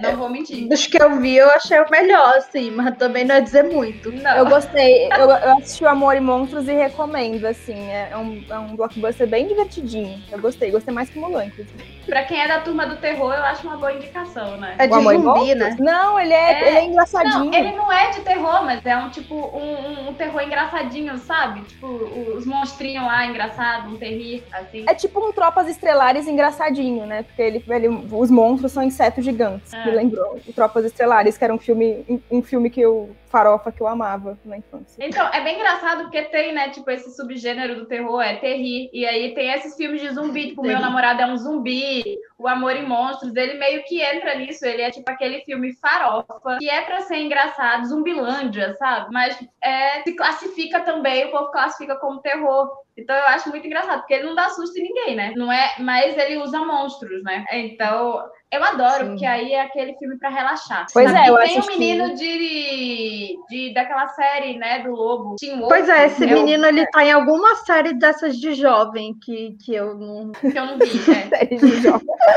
Não, mas o rosto dele não me é estranho. É, Mas assim, não é é-. Não é grande coisa, não. Tem, tem umas coisas meio papo de coach no filme e tal, mas, mas eu curti, achei bonitinho, achei divertido. E realmente, assim, no dia anterior eu tinha assistido o, Pova, o Kovad Zaida, então eu falei, nossa, hoje eu preciso assistir alguma coisa muito leve, muito Sim. de boas. Aí eu assisti Amor Fez toda a diferença, né? Foi. foi Mas vamos gostosinho. lá, pensando nos efeitos visuais, vocês acham que esse é o momento do Nolan? Que é essa a categoria que vai fazer com que Tenet não seja um grande fiasco nessa temporada de premiações? Qual é o filme favorito? A, a Larissa já disse que o favorito dela é Amor e Monstros. E, enfim, vocês tinham outros filmes que vocês acham que mereciam estar nessa categoria e que foram jogados, assim? Eu já vou logo dizendo, eu gosto do filme da Arlequina e, por mim, podia estar Sim. nessa categoria, podia tirar, inclusive, metade e botar ele, assim, ó, pode tirar o Céu da Meia-Noite, o filme do Macaco, pode botar aí o, o filme da Arlequina, que eu acho muito superior. E não, eu não vi o filme do Macaco, mas, enfim, eu não vi nem vou ver, mas, assim, eu preferia mesmo que o filme da Arlequina tivesse aqui, porque, pelo amor de Deus, né, gente? Gente, é uma vergonha o Homem Invisível não estar nessa categoria. É, é, é Ah, ridículo. Sim, É vergonhoso o Homem Invisível não ter entrado nessa categoria. Sim, Sim. não teve nem filme da Marvel esse ano, sabe? Porque se fosse tipo, nossa, tem o Marvel, né? É difícil concorrer com. Nem isso tem, que custava enfiar o Homem Invisível, sabe? Por sinal, Não botaram nem a Mulher Maravilha. Mulher Maravilha, né? Tipo, é, eu tenho minhas questões com o filme, mas, gente, olha É muito aquele bem- nível é. de efeito. é sabe? competente, é bem. Eu, eu gosto, assim, do- dos efeitos, é, mas é aquela coisa, é o que a gente já esperava. Só que perto do céu da meia-noite, gente, sinceramente, tem, um- tem momentos assim que lembram. Sabe aquele filme do Robbie Williams que a mulher dele morre, Amor Além da Vida? Sei. Nossa, ele é Pois horrível. é, 1995. A baranguice do espiritismo. É, nossa, Sim. tem, é, é um filme barango, assim, que muita gente endeusa, Ama. né? É bem filme de mãe, assim. Mas, gente, esse Céu da Meia-Noite era isso. Além do que o filme é muito chato. Ele nada se salva. É, Jorge Clooney, eu não sei o que, que ele vê- leu nesse roteiro e falou, é esse. Porque, sinceramente, e É, eu os efeitos não que- tem nada de especial. Eu confesso que além do, do One and Only Live eu não assisti, esses outros três eu assisti porque eu adoro o George Clooney, eu não quero me decepcionar com ele. É bom que vai dormir assistindo o filme. Se tiver com insônia, é um bom filme. Eu adoro, eu gosto dele, inclusive, como diretor, eu acho ele um bom diretor. Vai falar, ah, Eu não também acho ele um bom não. diretor. Eu, é, faz tempo que ele não faz nada assim, mas ele fez bons filmes como diretor. É, eu adoro Boa Noite, Boa Sorte dele. É, eu gosto. O Confissões de Perigosa. Perigosa, é. Sim. Eu Olha, eu vou dizer que o. Céu da Meia-Noite eu comecei a ver, mas aí assim, eu descobri que eu gostava mais de ficar no Twitter. Aí eu disse, depois eu vejo, e nunca mais voltei. E vai ficar por isso mesmo. Porque assim, ai gente, eu sou uma pessoa que tem um monte de coisa pra fazer, sabe? Ficar perdendo meu tempo com esse filme que tava me dando sono. É isso, não Nossa, ele é passei muito chato. tempo, não. Mas é aquela coisa, né? O filme de espaço também, além do filme de animal, tem que ter um filme de espaço, né? Que... Só que você coloca ele perto de Ad Astra, Gravidade, é, até mesmo Interestelar, que é um filme que eu não gosto, mas que tem efeitos competentes, né? Que é, que é bom nesse sentido. É um filme, assim, que não traz nada de interessante, sabe? Não traz nada de novo visualmente. É claro que ele tá fazendo o papel dele. Eu, eu acho que o Tenet vai ganhar justamente assim, porque é o filme, é o filme que chama mais a atenção do, das- do pessoal que vai votar por ser o Nolan e tal, né? Mas eu gosto de Pode ser Mulan. o prêmio assim, de consolação dele, né? Do, do, É. do, do Nolan. Eu acho Eu gosto de que Mulan, o só do que- George Clooney vai ganhar e eu vou achar bem feito, porque assim, sim, os efeitos visuais de Tenet são muito bem feitos, assim, né? Não, não, não dá pra, pra criticar, realmente mean, é muito bem feito, mas é pra acabar com a soberba do Nolan. Ah, sim. Ele perdeu o prêmio de efeitos visuais pra Netflix, vai perder pra filme que foi feito pra TV, sim. Eu, é pra acabar com a esse soberba. momento ia ser incrível. Ah, é verdade, isso é tudo. for. Pra ele Eu aprender mudei- a parar de ser chato. A Que minha fez tanta torcida era questão, pra Mulan, mas agora eu vou torcer pro do George Clooney. É, eu vou torcer pelo George Clooney agora, a Larissa me, me fez mudar. Se bem que Amor e Monstros também é Amor da e Monstros Netflix, também né? é, Podia é. levar, eu gostaria É da mais, Netflix assim. também, né? Aham. É, eu gostaria mais É do que perder o para Céu um da filme, Meia-Noite. é perder para um filme teen, entre aspas, da Exato. Netflix. Ia ser Era o auge. Não, é, É, eu acho que o Amor e Monstros não tem chance, porque, enfim, ele estreou em cima da hora, da Netflix, não teve campanha, enfim, não sei nem o que tá fazendo aí, pra falar a verdade, como que conseguiu entrar. Mas eu torço, é o meu fav- favorito, e eu torço muito pra Netflix destroçar a soberba do Nolan. Faltava Ai. a HBO Max ter sido indicada e vencer. Depois de toda a treta, hein? Mas é isso. É, Um dos meus incômodos com o Tenet é que a gente tava no meio, a gente ainda tá, mas enfim. A gente no Brasil tá um pouco mais do que o resto do mundo, não é mesmo? É, mas no meio da pandemia, no mundo, no auge da pandemia, porque no Brasil a gente tá no auge agora, porque a gente tá três vezes pior do que no auge do mundo. Sim. É, e o bonito do Nolan querendo lançar filme no cinema, porque e foi e lançou. E o que aconteceu foi um fracasso, Flop. porque para o que ele gastou, é bem feito, bem feito. E para piorar, foi flop na temporada de premiações também. Eu achei foi pouco para ele Foi flop aprender, de- entendeu? de Achar que né? foi, porque ai, nossa, sabe, no meio de uma pandemia, o filme Ah, dele sim, era mais é. importante do que a saúde das pessoas, sabe? Ai, Aí, até ah. parece que eu vou arriscar morrer por causa do Nolan, sabe? Pelo amor de Deus, se, se desenterrassem um filme inédito do Hitchcock, eu não ia no cinema nesse momento, vou fazer isso pelo Nolan. Pois é. Pois é. Nossa, um filme inédito do Hitchcock seria tudo. Netflix, cadê você? Não, é triste porque, assim, é- sim, os cineastas perderam dinheiro esse ano, porque um filme que você fez pra lançar no cinema e você lançar em streaming, você vai perder dinheiro, inevitavelmente. Mas, assim, você escolhe, você quer perder menos ou perder muito, sabe? É, é assim, todas as indústrias do mundo estão perdendo dinheiro, meu filho, é uma pandemia. O cinema não ia passar ileso. É triste, porque é triste pra todo mundo, tá todo mundo perdendo dinheiro. Mas, enfim. É, esse era um ano que provavelmente assim ia ganhar ou Viúva Negra ou Duna, né? A gente não teve esses dois filmes, né? Que provavelmente, ah, principalmente o Duna, acho que dominaria a categoria técnica, né? Duna vai ser, assim, nesse sentido, um filmaço. Denis, você... É, então, em você. visualmente, ele faz coisas incríveis. Então, É, e é um diretor ainda que não foi reconhecido pela academia, né? Assim, tem aquela coisa. Mas. Eu não entendo o hate no Villeneuve, porque eu amo, eu sou muito. Ah, eu amo, gente. Eu amo Sicário, eu amo a chegada. Eu amo todos, até os que criticam. O Incêndios é barango, confesso. O Incêndios Ah, é mas bem assim- barango, mas eu gosto. Mas é um barango top. esse eu nunca vi. Nossa, ele Agora é a novela mexicana, só que canadense. Sério? Ai, Exatamente. com vontade de assistir. Ele é a trama da novela mexicana. Sim, mas o. O, o Homem Invisível, pra mim, tinha que ter vencido nessa categoria, tinha que ser o vencedor nessa Pois é. categoria, porque o Sim. efeito visual é literalmente o personagem do filme. É, é, é fundamental, assim, para que a gente para que a gente compre aquela história, aquele homem invis- invisível tem que dar certo, né? Dá até uma tripofobia, assim, aqueles buraquinhos. Mas eu acho que tinha que ter sido indicado, mas foi um filme muito subpremiado esse ano, né? Ele e o Mais uma filme da vez, Arlequina também. mostrando como existe um preconceito com o gênero do, do terror, né? Pra, Sim. dentro da academia. Algo que eu acho que o Homem Invisível, além da qualidade técnica, tem algo que eu acho que às vezes a gente esquece quando fala dessas categorias, né? Que é. Ah, e quando eu digo a gente, eu não tô falando só da gente, eu tô falando em geral, né? As pessoas esquecem. É que além do efeito em si, nossa, olha esse gorila muito bem feito, mas é a coisa de tipo, o efeito que ajuda na sua narrativa, ajuda a história a ser contada. E nisso eu acho que realmente o Homem Invisível ganha de qualquer um, porque como a Camila falou, se o Homem Invisível não funcionasse, já era. E a gente consegue pensar, se a gente for parar pra pensar, em vários momentos do filme, assim, é, é uma faca que se movimenta sem a gente. que é só a faca se movimentando. É, a gente vê, às vezes, um pedacinho, a silhueta do, do homem invisível. Enfim, são vários momentos, assim, que os efeitos, eles até podem parecer simples, mas eles fazem parte da narrativa e ajudam essa narrativa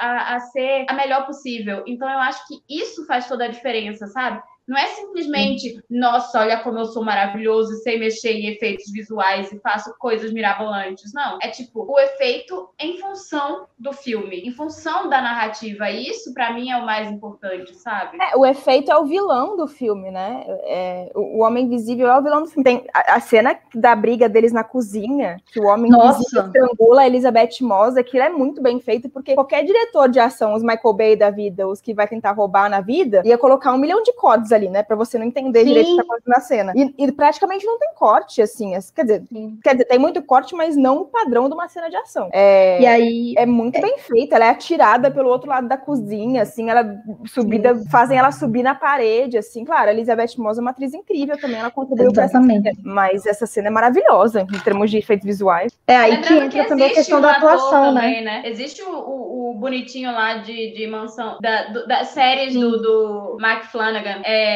que é um ator até legal. Mas, enfim, tem um ator que faz ali. E, enfim, acho que é, é, é até importante o quanto. A gente às vezes pensa que ele não tá em cena, mas na verdade ele tava atuando. Ele só não, ele não aparece só Sim. em cinco É. minutos do filme, né? É, eu Sim. acho que essa cena, por exemplo, das brigas, eu acho que aí ele não tava, não, é, acho que é só É. efeito, né, porque daí é muito movimento, ia ser um negócio... Mas aquele final, né? No final, quando já tá no hospital lá, que começa a aparecer. É. Isso.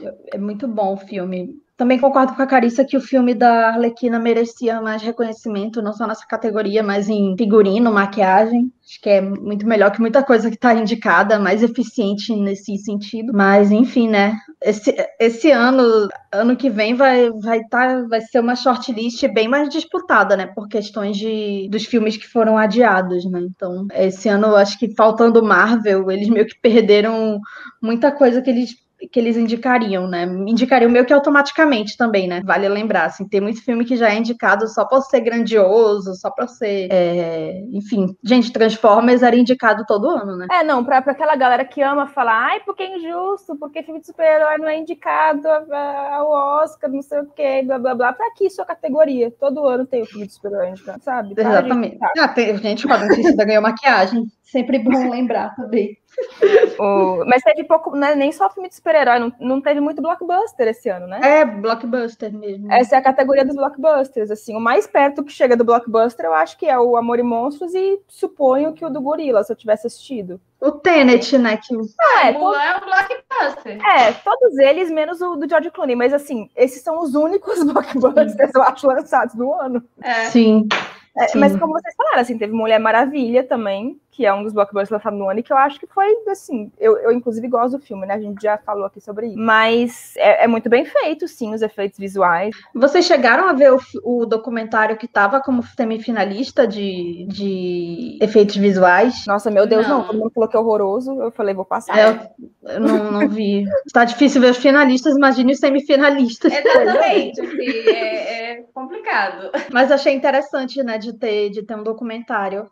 Enfim, né? Porque Sim. as pessoas costumam dizer, ai, porque é estranho o documentário indicado em melhor filme estrangeiro, que não sei o quê, mas é um filme, né, gente? É, eu acho que as pessoas precisam começar a reavaliar o pensamento delas sobre documentários, sabe? Inclusive, eu acho que uma coisa muito interessante para quem questiona é, formato com relação a documentário é ver os documentários de animação. Tem vários, não tem um só. E tem uns até que são fáceis de achar. Eu já vi uns bem difíceis, assim, que, tipo, é, uns curta-metragens mais difíceis de achar, que você só vê em festival, mas, tipo, sei lá, Tower. Tava na Netflix há um tempo atrás, sabe? Não sei se ainda tá. E é um documentário. E é isso. Se vale de animação. Então, assim, Sim. se você tem animação, você pode ter efeito, sabe, visual dentro de um documentário. Por que não? Sim. E aí volta pro início desse episódio, é que as linhas entre documentário e ficção, elas são mais turvas do que as pessoas imaginam, sabe? Sim. As pessoas acham que documentário é só entrevista ou imagem de arquivo. Sim. E, gente, tem muita coisa, sabe, que dá para se fazer com documentário. Não é simplesmente é, ano... pegar uma câmera e sair filmando. É, o filme do, do Agente Duplo, acho que é um exemplo bem simples para exemplificar isso que tá indicado esse ano, né? Porque ele, ele poderia muito bem ser um filme de ficção, né? Poderia ser uma historiazinha assim, é, é, um filme, um filme que as pessoas gostam de ser roteirizado, como se o documentário também não tivesse roteiro. Mas Documentários enfim. são roteirizados. É, né? é, é, as pessoas, as pessoas gostam de dizer também, ah, porque é um filme roteirizado, mas o um filme de não ficção, né? É. Enfim, acho, acho que vale, é... vale procurar também, quem ainda não viu a gente do. que eu assisti ele com meu marido sem falar nada. E aí tem uma hora que mostra o microfone, quer dizer, em vários momentos mostra a câmera, mostra o microfone, e ele, nossa, tá parecendo um microfone, que eu. aí eu falei, Alexandre, é um documentário. Aí ele, é um documentário. tipo, ele passou um tempão sem entender que o filme era um documentário. É conceito. né? O, mas vale dizer mas... que Tenet perdeu o prêmio do Guild pro filme do George Clooney. Olha, então vamos continuar na todos os bolões no Tenet. Mulan ganhou, ganhou, porque eles têm vários prêmios especiais, é. né, dos Guilds. Mulan ganhou, acho que é, recriação de lugar, né? Que é a cidade imperial, que realmente é muito bem feita, né? Eu não gosto de todos os efeitos Sim. de Mulan, não. Aquele, aquela Fênix ali, eu acho meio. meio é, então, eu odeio a Fênix, acho ela é. breguíssima, breguíssima. Eu acho breguíssima, mas ainda acho melhor que o filme de mais odiei. Ah, é, então. Não, gente, Mulan não é o pior filme indicado, sem dúvida alguma. Mas é, é isso, é uma categoria difícil, né? Tanto que como disse a Larissa, ela ficou por último, porque é difícil assistir Sim. os filmes, sabe? Nossa, Nossa e ter vontade de assistir Soul os tava na shortlist, que custava substituir um que a gente não quer ver por Soul, sabe? Não custava nada. Pois é. Até é, mesmo, aí, Soul podia ganhar facilmente, assim, grande filme. Nossa, é, sério, tô falando sério, assim, podia ganhar para mim facilmente. Que as pessoas também não, não entendem que animação tem efeito, né? Tem todos os, todos os aspectos que um filme live action action tem, né? Ou quase todos existem na animação, né? Sim, Mas, não é só desenhar, gente. Definitivamente é, não é. Tem toda uma construção. Tanto é que Soul ganhou o prêmio do Guild de Design de Produção, né? Um, dois. E o design de produção de Soul, toda a construção, né? É muito, é muito criativo, é muito, muito bonito, né? Mas é, a academia não está pronta para essa conversa. É, não, não está. Mas é isso, o então. Do ganhou, uma... O do Gorila ganhou de o de ser, né? Enfim, o gorila ganhou o, o, o prêmio. Que até isso, desculpa, você quer ver um filme com um gorila, um animal que você já viu um milhão de filmes com ele, você quer ver um filme com formigas, caranguejos e lesmas gigantes. Muito mais interessante, gente. Muito melhor, gente. Quanto filme tem gorila, gente? O Andy Serkis já fez poderoso, isso. Poderoso Joe, quando eu era criança, Ai, eu... a gente era criança, clássico. Com a Charlize era um jovem. Eu também adoro. Ninguém vai superar Poderoso Joe. Então, assim, ai, Pra que vocês estão fazendo isso ainda? 2021, gente. As crianças agora são diferentes. Ao invés de um filme com gorila, sei lá, faz um rato gigante, um gato gigante, sabe? Muda o animal, sabe? É, amo a gente falando mal do filme que a gente não viu. A gente tá muito glória Ah, gente. Mas a gente tá tem explicando por que, que a gente não vai ver, entendeu? É, a gente não tá mentindo. Não, a gente não tá mentindo e fingindo, nossa, olha, tô falando mal do tá filme falando... tendo visto. Não, tô falando. Nossos pensamentos sobre gorilas no cinema. E é por isso que eu não vi. Porque assim, ai, já é repetitivo, sabe? Já vi Poderoso Joe umas 10 vezes quando eu era criança. Suficiente. Não tenho mais idade para isso, entendeu? Não sou jovem. Sim, aquela. Eu- ficou claro que essa é a categoria que estamos mais animadas pra falar. A gente passou uma hora e meia falando da categoria de filme estrangeiro pra passar, tipo, meia hora, menos de meia hora, falando sobre efeitos visuais e falando por que que a gente não quis assistir um filme do Gorila. Então, assim, já ficou bem claro que não é nossa categoria favorita, que a gente, se o Homem Invisível estivesse indicado, essa conversa seria outra, entendeu? A gente passaria 40 minutos elogiando o filme, dizendo como ele era muito interessante. Se Mulher Maravilha, que nem é um filme que eu gosto, estivesse indicado, a gente estaria debatendo todos os efeitos especiais interessantíssimos dessa obra da Perry Jenkins. Mas então, né, a gente Nossa, tem deixaram, nessa deixaram o Pedro Pascal feio. Como que isso não é um efeito é, visual? gente. Sabe? Pronto. Argumento é esse. Merecia também maquiagem, que é. a- a- tirarem o bigode dele foi um crime. Nossa, sim. Mas é isso, a gente meio que decidiu que o que a gente quer dessa categoria é que Tenet perca. Isso. Sim, E nem é porque merece, é só Bia. sim. Os efeitos são bons, mas a gente quer que ele perca assim mesmo, porque Nolan foi ridículo durante essa pandemia, antes também, mas. Ai, É. Todos os fãs do Nolan me massacrando agora. Ah, Então, pode massacrar junto com a gente aqui, porque eu concordo. Eu não acho que a gente tenha fãs do Nolan ouvindo a gente. Mas se tiver, vocês são bem-vindos. São. Sim. Mas a gente discorda. Sim. E aqui a gente discorda com tranquilidade. Então, É saudável. permitido. Sim. Mas é isso, gente. Esse foi o nosso último programa sobre a premiação do Oscar. A gente fez uma grande maratona, né? Nossa, então a gente vai ter a premiação. Vamos ver se o bolão vai dar certo, se a gente vai ficar muito decepcionada, se a Chloe Zhao vai levar o prêmio de melhor direção e vai ser a segunda mulher nessa categoria e vai fazer história. E vamos ver se Tenet vai perder, porque isso importa. Então, meninas, falem aí as considerações finais. É, bom, meninas, acompanhem o Oscar nos nossos twitters. A gente. Carissa não vai fazer live, né? Não, não vou. Esse ano É. não. Eu preciso desca- Eu preciso dormir, É. gente. O, a noite do Oscar, hoje, né, no caso, que é quando sai esse podcast, a gente vai descansar teoricamente e só pistolar no Twitter. Enfim. E a gente vai ter também o encerramento do- da temporada em breve. quando a gente conseguir respirar. Mas, enfim, gente, ainda dá pra fazer cópia da nossa planilha pra você acompanhar a premiação, tudo bonitinho, fazer suas apostas. E é isso. Obrigada pelo, pela audiência, pela paciência. E tchau, meninas. A gente vai colocar também nossas apostas no- nos stories, pra quem quiser saber em quem que a gente é, pra ficar registrado as nossas vergonhas. É, e eu queria, de- sério, deixar um, um salve final pro, edi- pro nosso querido editor. Queria pedir desculpa pelo momento que eu Sim. falei. E se a gente fizer um programa por um programa por dia na reta final? Queria pedir desculpa, essa ideia foi minha, mas sim, eu não sabia que a gente ia gastar duas Não, horas. mas por a dia. gente faz um programa, tipo, no máximo de 20 minutos, cada um Isso. curtinho, É. falando de duas categorias. No primeiro que a gente gravou, já demorou, tipo, duas horas. 20 minutos só a apresentação.